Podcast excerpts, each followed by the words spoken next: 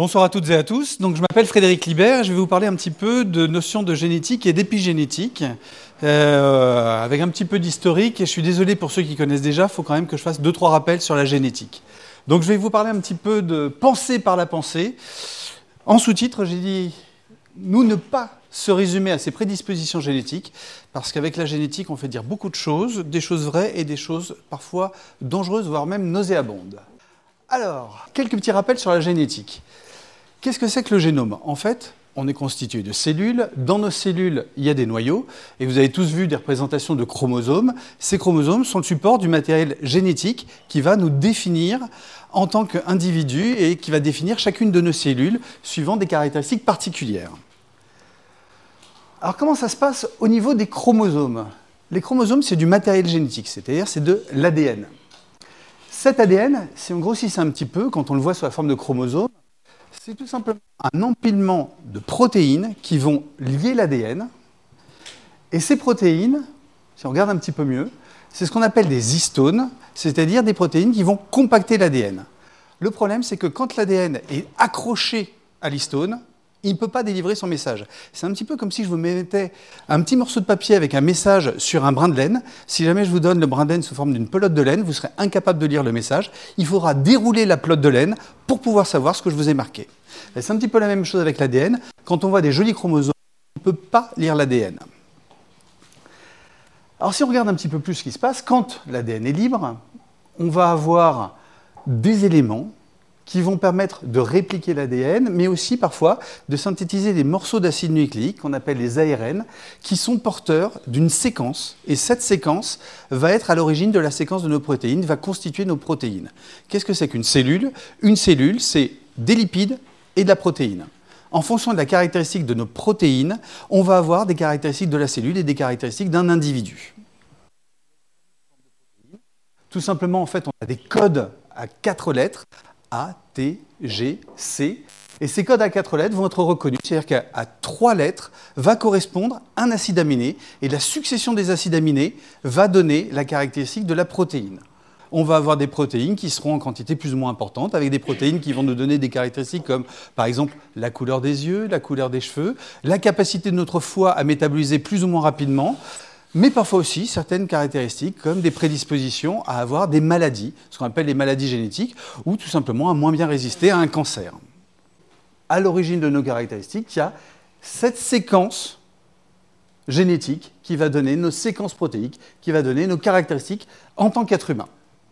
C'est l'origine de nos protéines, et pendant longtemps, on a dit, maintenant qu'on a compris la génétique, on a compris le code qui fait de nous des individus. Donc, si on connaît notre caractéristique génétique, on connaît les caractéristiques totales de l'être humain.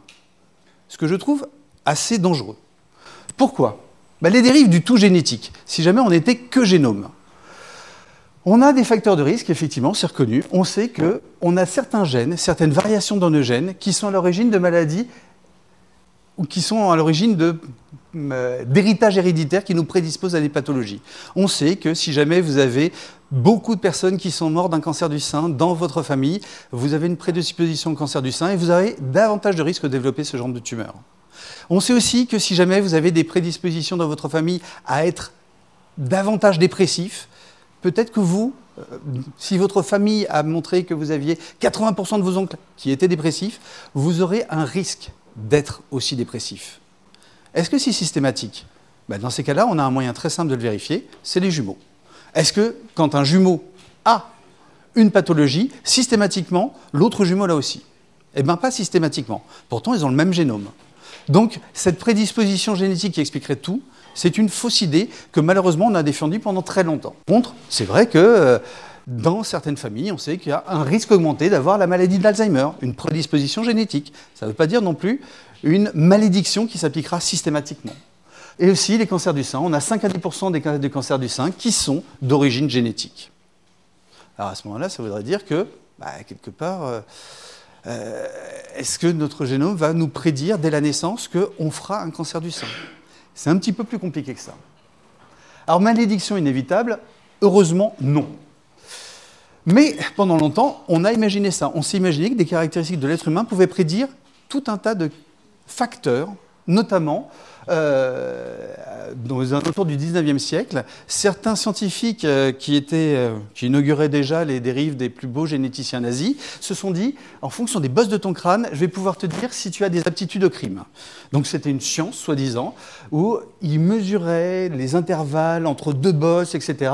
Et ils pouvaient dire si on avait tendance à chercher des plaisirs immédiats, si on avait tendance à mal résister à la colère, etc. Et ils avaient fait une cartographie qui, quelque part, vous permettait d'après ce qu'il disait, euh, de prédire si vous étiez potentiellement le futur Guy Georges.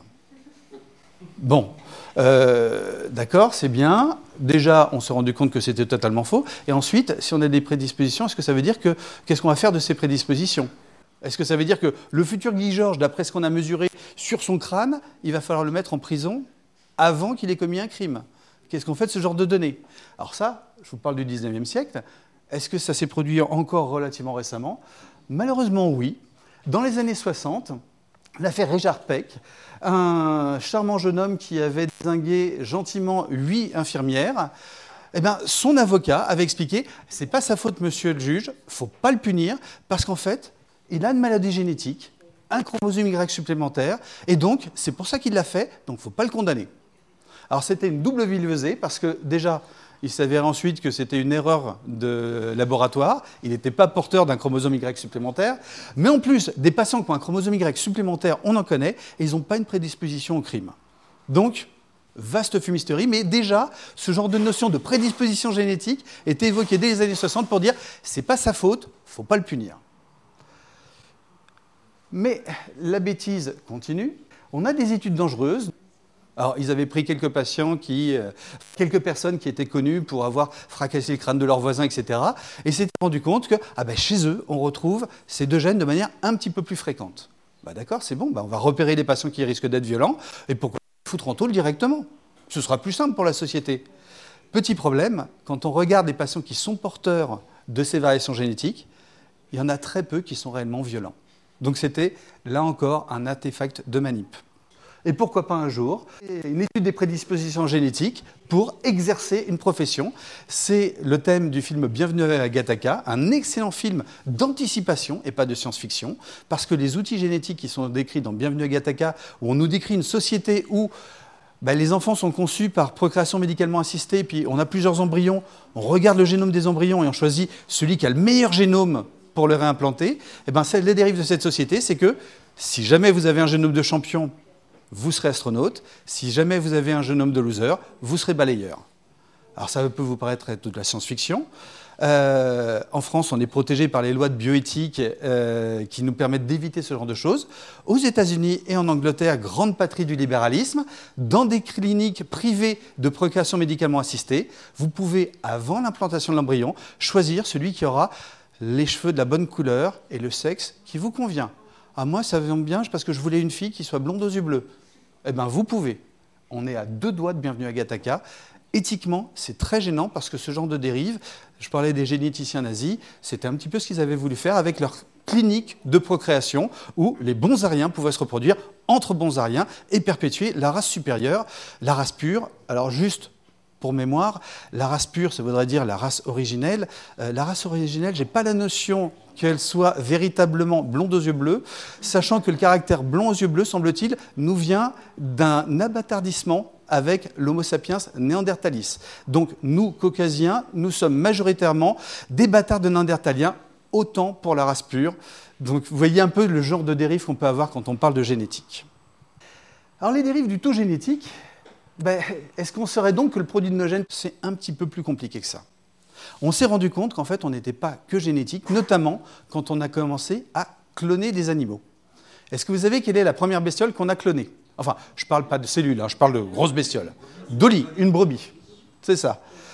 Donc, on avait un animal euh, avec de la laine blanc. On a obtenu un animal avec de la laine blanc. Waouh, génial On peut photocopier le vivant. Donc, ça veut dire que Star Wars avait raison. On peut faire des clone troopers. Oui, pourquoi pas? Et là, ça donnait tout un tas de dérives. On s'est mis à dire, si, vous, si, vous, voulez, pour 5000 euros, quand Yuki va mourir, votre petit chien, eh ben, je vais vous récupérer des cellules de Yuki, et quand la technologie sera prête, on va faire des clones de Yuki. Et puis, ils ont essayé. Et ça, c'est la notion d'épigénétique. Je vous présente le chat Rainbow. une espèce de mode de beurre à poil qui va de sa gamelle à sa caisse et de sa caisse au canapé, qui n'a jamais été un chat joueur, qui est un animal relativement euh, improbable comme félin. Et je ne sais pas pourquoi ils ont choisi ce bestiau-là pour cloner les chats, mais ils ont choisi le chat Rainbow, et ils ont obtenu le chat qu'ils ont appelé CC. Alors CC au début c'était pour copycat, le chat copie. Le problème, c'est que ceux qui aiment bien les téléfilms américains, copycat, c'est aussi euh, ceux qui reproduisent le mode opératoire d'un tueur en série. Donc après, ils ont dit, non, en fait, CC, c'était pour carbone copie, papier carbone, l'ancêtre de la photocopieuse. Bon, donc ils ont photocopié le vivant à travers d'un chat. Comme qui dirait, il y a eu un couac dans la photocopieuse. C'est-à-dire qu'ils ont obtenu le chat CC, qui n'a pas les mêmes tâches, qui a une allure totalement différente, beaucoup moins empâtée, qui est un chaton hyper joueur, qui a un comportement complètement différent, dont les tâches sont totalement réparties de manière différente, il n'y a même pas exactement les mêmes couleurs, à tel point qu'ils se sont dit, c'est pas possible Robert, tu t'es trompé d'éprouvette, ils ont reséquencé le génome, c'est-à-dire ils ont regardé la séquence de toutes les bases A, T, G, C, etc., il n'y a pas une différence entre les deux greffiers. Et pourtant, ce ne sont pas les mêmes animaux. Mais quelque part, si on réfléchit un peu, c'est logique est-ce que le génome peut tout expliquer? Regardons chez les abeilles. Quelle est la différence entre une reine, abdomen allongé, qui va vivre toute sa vie à être nourrie par les ouvrières et à faire des petites abeilles, et une ouvrière qui se retrouve avec une morphologie totalement différente et qui passera toute sa vie à travailler? La reine est féconde, l'ouvrière est stérile. On pourrait se dire, c'est que ben, ce n'est pas le même géniteur, etc. En fait, le fait d'avoir une reine ou une abeille, ça va dépendre d'un paramètre. Est-ce que vous avez déjà entendu parler de ça? Qu'est-ce qui fait qu'une reine sera reine et une ouvrière sera ouvrière? Exactement. Il n'y a pas du tout de justice sociale, même chez les abeilles. Si elle a les moyens de se payer de la gelée royale, donc si on nourrit une larve prise au hasard avec de la gelée royale, elle va se retrouver devenir une reine. C'est uniquement sa nutrition son alimentation, qui va faire qu'elle sera féconde et qu'elle va pouvoir perpétuer la ruche. Ce n'est pas du tout une question de génétique, elles ont exactement le même patrimoine génétique, puisque une reine, en fait, va emmagasiner les spermatozoïdes d'un mâle et féconder les, embryons, enfin ovules, avec le même spermatozoïde. Donc, en fait, il n'y a pas de différence génétique, ce sont des clones au niveau génétique. Simplement, il y en a une qui va avoir une simple modification, ce sera l'alimentation quand on y pense et qu'on réfléchit à ce que euh, Burger King et euh, McDo nous servent, ça peut être un petit peu angoissant et ça peut expliquer aussi l'augmentation de certaines pathologies. Tous les micropolluants, toute la malbouffe, tous les trucs comme ça, peuvent avoir des conséquences sur notre développement. Peut-être pas au point de devenir stérile comme l'ouvrière, mais en tout cas, on peut s'imaginer que ça va avoir des conséquences quand même sur notre devenir. Ça peut expliquer notamment pourquoi certains cancers sont en augmentation constante. Puis un autre truc aussi qui pouvait nous faire penser qu'il n'y avait pas que le génome qui expliquait ce qu'on est. Au moment de romantisme merveilleux où le papa, les yeux dans, les yeux de la maman, fait un Ah chérie, c'est bon, il y a fécondation. C'est-à-dire qu'on va former la première cellule. Cette première cellule va se diviser. Elle va se diviser jusqu'à un stade qu'on appelle le stade morula où toutes les cellules sont indifférenciées. Si on continuait comme ça, qu'est-ce qu'on obtiendrait? Ben, le corps humain, ce sera un gros tas de cellules, un peu comme une grosse mûre, il n'y aura même pas les yeux en fait. Or, a priori, on ne se développe pas comme ça et c'est tant mieux. Qu'est-ce qui fait qu'on va se développer différemment? C'est que tout simplement, les cellules vont changer leur morphologie parce que l'expression des protéines ne sera pas la même. Tout simplement, certains gènes vont s'allumer et d'autres vont s'éteindre. On a le même patrimoine génétique d'une cellule à une autre, mais certaines vont éteindre des gènes et devenir des cellules de peau. D'autres vont devenir du tissu traumacal, ce sont des fibroblastes qui même peuvent se transformer en fibrocytes, c'est-à-dire qu'une même cellule peut se transformer au cours de son développement et passer d'un état à un autre. Et c'est l'agencement de ces cellules qui ont allumé ou éteint des gènes qui font que ben, on est un corps avec une main, des yeux, des cellules de foie, des cellules de peau qui sont totalement différentes alors qu'elles ont le même patrimoine génétique. Donc ça, on aurait pu se douter justement que tout n'était pas génétique. Et que donc, obtenir des clone troopers, ça nécessiterait de maîtriser un petit peu autre chose que juste prendre un génome et le réimplanter dans une autre cellule. Et ça, c'est le principe de l'épigénétique. Épigénétique, on a constaté, je vous parlais des, euh, des, jumeaux, on sait par exemple dans le domaine de la douleur, je travaille avec Guillaume justement dans le domaine de la douleur, on sait qu'au niveau de la douleur, quand on prend des jumeaux, en fonction de l'histoire dans la petite enfance de ces jumeaux, en fonction des différents environnements, de la présence de certains toxiques dans l'environnement, du fait d'avoir subi certaines douleurs, d'avoir subi certains traumatismes, on va avoir un des jumeaux qui va modifier la lecture de ces gènes pour être davantage sensible à la douleur que celui qui n'aura pas subi ces traumatismes de la petite enfance. Donc, la théorie du tout génétique commence à prendre singulièrement du plomb dans l'aile. Alors dans les mécanismes épigénétiques, je ne vais pas rentrer trop dans les détails, mais je vous ai montré tout à l'heure le fait qu'on avait des histones. Ces histones, en fait, s'accrochent à l'ADN de manière plus ou moins resserrée. On a moyen de les décrocher, tout simplement. Le relâchement des histones, il suffit juste que des protéines viennent greffer un groupement, un groupement acétyl, un groupement euh, méthyle, et les histones vont se décrocher de l'ADN. Je vous ai dit que quand les histones sont accrochées à l'ADN, on ne peut pas lire le matériel génétique. Eh ben, l'environnement, par exemple, le fait d'être soumis à un polluant, ça va peut-être décrocher les histones de l'ADN et surexprimer une protéine qui d'habitude s'était éteinte.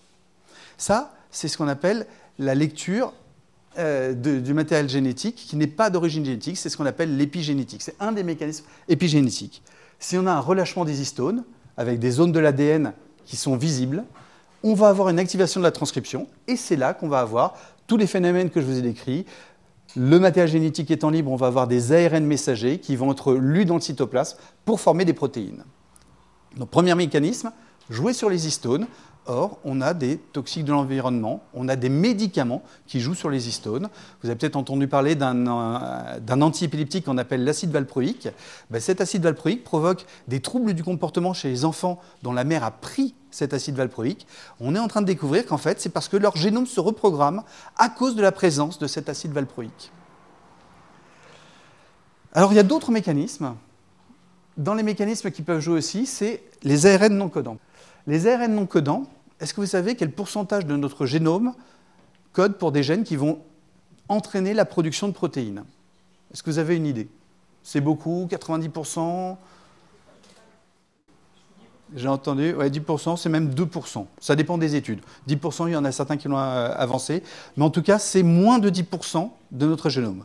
Tout le reste, c'est ce qu'on appelle l'ADN poubelle. C'est-à-dire de l'ADN dont on dit que c'était des restes de gènes de l'époque où on ressemblait encore à peu près à une bactérie. De temps en temps, ça peut être intéressant de fouiller dans les poubelles. Parce qu'en fait, cet ADN poubelle, on est en train de découvrir qu'il y a des morceaux d'ADN qui ne vont pas être lus en protéines, mais qui vont former des petits morceaux d'ARN qui ont la séquence complémentaire d'un ARN messager. En s'accrochant à l'ARN messager, ils vont bloquer la lecture de l'ARN messager en protéines. Donc ça, suivant vos caractéristiques génétiques, vous allez peut-être davantage produire d'ARN non codant. En fonction de l'exposition à des polluants, peut-être que vous allez davantage en produire. Donc c'est un autre mécanisme. Et enfin, dernier mécanisme, enfin il y en a d'autres, mais je ne vais pas rentrer dans les détails, méthyler l'ADN. La méthylation de l'ADN va empêcher la production d'ARN messager, et là encore on peut bloquer. Donc tous ces phénomènes-là, on n'a pas touché à la séquence du code génétique, je ne vous parle pas de mutation, mais le fait de transformer la lecture du gène va entraîner des conséquences sur les protéines. Alors en clinique, est-ce que ça a été déjà constaté? Un petit peu d'histoire. 1945, les Alliés ont débarqué, ils commencent à remonter un petit peu vers le nord de la France. Les Hollandais se disent chouette, on va bientôt être libérés, mais on va quand même aider les GI américains. On se rebelle contre les Allemands, histoire de provoquer des points qui vont obliger les Allemands à libérer des troupes et donc affaiblir leur front. Petit problème, contre-offensive allemande. Le front est bloqué à plus de 100 km de la Hollande. Les Allemands se retournent vers les, Hollandais et disent Ah, on est un petit peu taquin. Sanction. 500 calories par jour, y compris pour les femmes enceintes. C'est-à-dire, ils ont coupé les vivres. Alors, on pouvait s'attendre à une conséquence logique. Pour les femmes enceintes, première génération, on a des bébés de petit poids. Ça, c'est normal. Le fœtus a été imparfaitement approvisionné en nutriments. Là où on ne s'attendait pas aux conséquences, c'était les conséquences sur la deuxième génération. Sur la deuxième génération, c'est-à-dire les enfants de ces bébés de petit poids, obésité, risque cardiovasculaire lié à l'obésité, diabète. Exactement comme si le corps avait réagi en se disant Grand-maman n'a pas eu assez à bouffer, quand il y a de la nourriture, il faut stocker. Alors on pourrait se dire, c'est l'application de Darwin, mais il n'y a pas eu de surmortalité. On n'a pas sélectionné ceux qui stockaient le plus. C'est qu'en fait, le corps s'était adapté en une génération à stocker davantage C'est tout simplement de la régulation épigénétique. Certains gènes de stockage se sont, se, se sont réveillés pour augmenter la capacité de rétention du corps humain aux lipides et aux glucides. Ça, c'est de la régulation épigénétique. Il n'y a pas eu de variation génétique, il n'y a pas eu de mutation dans leur génome. Et on se rend compte qu'en fait, les régulations épigénétiques peuvent se transmettre de génération en génération. Et ça, c'est une vraie révolution. Ça fait que 10 ans qu'on a découvert ça. Un petit peu plus, mais ça fait que 10 ans qu'on commence à vraiment étudier ces phénomènes. Et on s'est rendu compte sur des animaux que justement, sur certaines souris, des modifications de méthylation de l'ADN et des histones, je vous parlais justement de modification des histones, ça prédisposait à l'obésité. C'est ce qui s'est passé chez les enfants de ces femmes hollandaises qui avaient eu des carences alimentaires. Ça, on l'avait déjà constaté, hein, pendant les guerres napoléoniennes, la taille moyenne des Français a chuté de 10 cm en une génération. Adaptation à très court terme à des conditions de vie difficiles. Si on est plus petit, on peut se contenter de moins de nourriture. Alors, il y a aussi des phénomènes dans la cancérologie. On sait que l'hyperméthylation des gènes suppresseurs du tumeur peut contribuer à la tumorisation. Donc, ça peut être des nouveaux systèmes de détection et des médicaments innovants. Et puis aussi, ça peut comprendre pourquoi la malbouffe, les polluants, etc., sont à l'origine d'une augmentation du nombre de cancers. Et puis, il y a aussi l'implication de l'épigénétique dans le développement cérébral, l'apprentissage, la mémorisation, la plasticité, toute l'adaptabilité du cerveau dont Guillaume vous a parlé tout à l'heure, ce sont des régulations épigénétiques. La mémorisation, la reprogrammation du cerveau. Quand on dit le cerveau c'est un muscle, plus on s'en sert, plus il est musclé et plus on a de mémorisation, c'est parce que le cerveau se reprogramme pour pouvoir emmagasiner davantage d'informations. Plus on mémorise, plus c'est facile de mémoriser. D'où euh, l'aberration de rester devant sa télé à regarder les ch'tis versus les Marseillais. Ça vous vide le cerveau, ben c'est réel. Votre cerveau sera moins à même de retenir des informations parce que je vous assure que sur un épisode, vous n'avez pas grand-chose à retenir. Alors, d'autres conséquences un peu plus surprenantes. On savait que, ça fait des études de statistiques, d'épidémiologie, si grand-maman était dépressive, si elle n'était pas bien, si elle avait été traumatisée, eh ben, sur deux, trois générations, on retrouvait davantage de nervosité, de dépression, etc. Et on se disait, parce que c'est très facile d'accuser la mère dans ces cas-là, eh ben, comme elle était dépressive, elle a mal élevé ses enfants, comme elle a mal élevé ses enfants, ils sont dépressifs. En fait, c'est plus compliqué que ça, donc ça ne sert à rien de culpabiliser les mères. C'est que tout simplement, le fait d'avoir un traumatisme mais je ne vous parle pas de traumatisme physique, je vous parle d'avoir été, par exemple, violé dans la petite enfance, d'avoir subi des maltraitances, d'avoir eu euh, des contextes de vie très compliqués. Ça va laisser une imprégnation sur la lecture de nos gènes qui se transmet à la génération suivante. Il y a des modèles animaux, on s'est rendu compte qu'une mère euh, rate qui ne s'occupe pas suffisamment de ses petits, les petits vont être davantage prédisposés à la nervosité. On peut se dire bah, peut-être que le manque d'occupation, enfin le manque d'attention de la mère, c'est d'origine génétique et que ça, a comme conséquence au niveau génétique le fait que les enfants sont davantage nerveux. En fait, on sait que ce n'est pas ça, parce que si vous prenez les petits d'une mère qui n'est pas attentive et que vous les donnez à une mère qui est attentive, les petits n'auront aucun symptôme de stress. Donc, notre stress et notre nervosité a des conséquences sur la génération suivante. Et là, on retrouve des choses qu'on retrouve dans la, médecine ayurvédique. En Inde, une femme enceinte, on essaie de la choyer, on la masse, parce que dans la médecine ayurvédique, on considère que le bien-être que ressent la mère va être transmis à l'enfant. On pensait que c'était de la superstition. En fait, c'était de l'observation de génération en génération. Oui Justement, oui. Alors qu'on a l'habitude de se dire la transmission materno-fétale, c'est logique, c'est euh, euh, ce qui se passe dans l'utérus, c'est euh, le fait que l'ovule va transmettre des choses. On est en train de se rendre compte aussi qu'il y a des variations épigénétiques qui se transmettent via les spermatozoïdes. Et notamment, je vous parlais de l'acide valproïque. Peut-être que les médicaments que prennent le père peuvent entraîner des répercussions sur le fœtus. Or, euh, les médicaments pris par la mère, on avait l'habitude d'y réfléchir. Euh, là, il faudra peut-être se poser la question. on a toujours dans les recommandations attention pour la femme enceinte ou en âge de procréer. Il faudra peut-être songer aussi attention pour l'homme en âge de procréer et qui a une vie sexuelle active, parce que ça peut avoir des conséquences sur le fœtus. Et ça, c'est une véritable révolution. Parce que quand on étudie les toxicités des médicaments, on n'étudie jamais ça. On étudie toujours les effets sur une rate euh, qui va procréer ou une rate qui est déjà enceinte. On n'étudie jamais la transmission de médicaments, enfin d'effets de médicaments du mal à la descendance. Et croyez-moi, si on doit commencer à étudier ça, les médicaments vont être beaucoup plus chers qu'ils ne le sont à l'heure actuelle. Alors aussi, ben, tiens, c'est marrant, vous qui êtes encore jeune pour certains, euh, vous apprenez encore bien, vous avez encore plein de neurones qui se développent suffisamment, vous avez des grandes facilités d'apprentissage. Moi qui commence à être âgé, c'est plus difficile pour moi.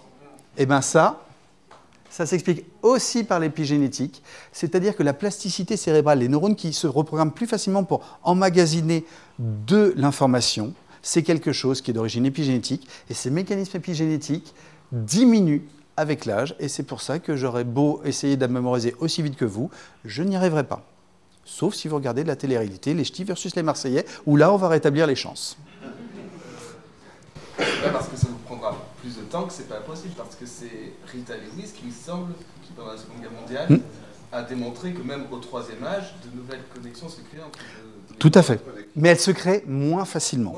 C'est-à-dire que justement, plus vous travaillez votre cerveau à tout âge, plus facilement vous pourrez retenir des choses.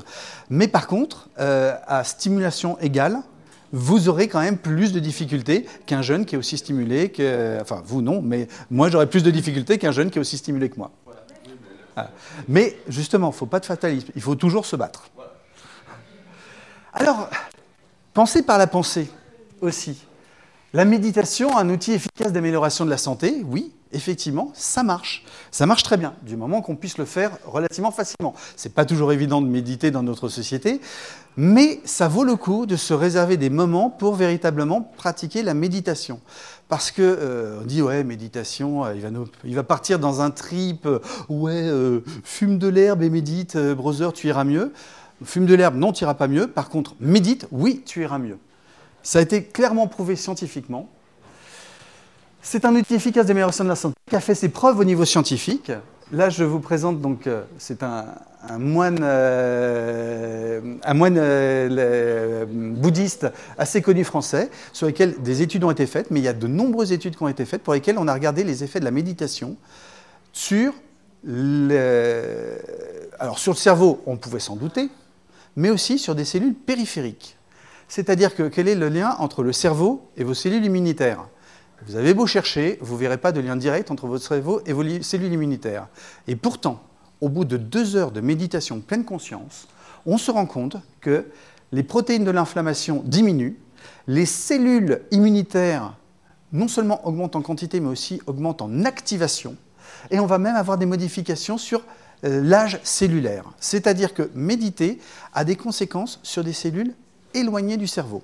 Sans doute parce que certaines protéines qui, sont impliquées dans les régulations épigénétiques peuvent passer de vos neurones aux cellules périphériques. Il y aurait comme une sorte de micro-environnement épigénétique. Ça, on n'a pas encore compris exactement comment ça fonctionne. Toujours est-il que génétiquement, on se rend compte que vos cellules immunitaires, si vous pratiquez une méditation intense, vont être beaucoup plus performantes et vont voir leur régulateur épigénétique modifié. Comment est-ce qu'on a fait? On a pris deux groupes. Un groupe où euh, ben, ils pratiquaient réellement la méditation et un autre groupe où ils méditaient le farniente.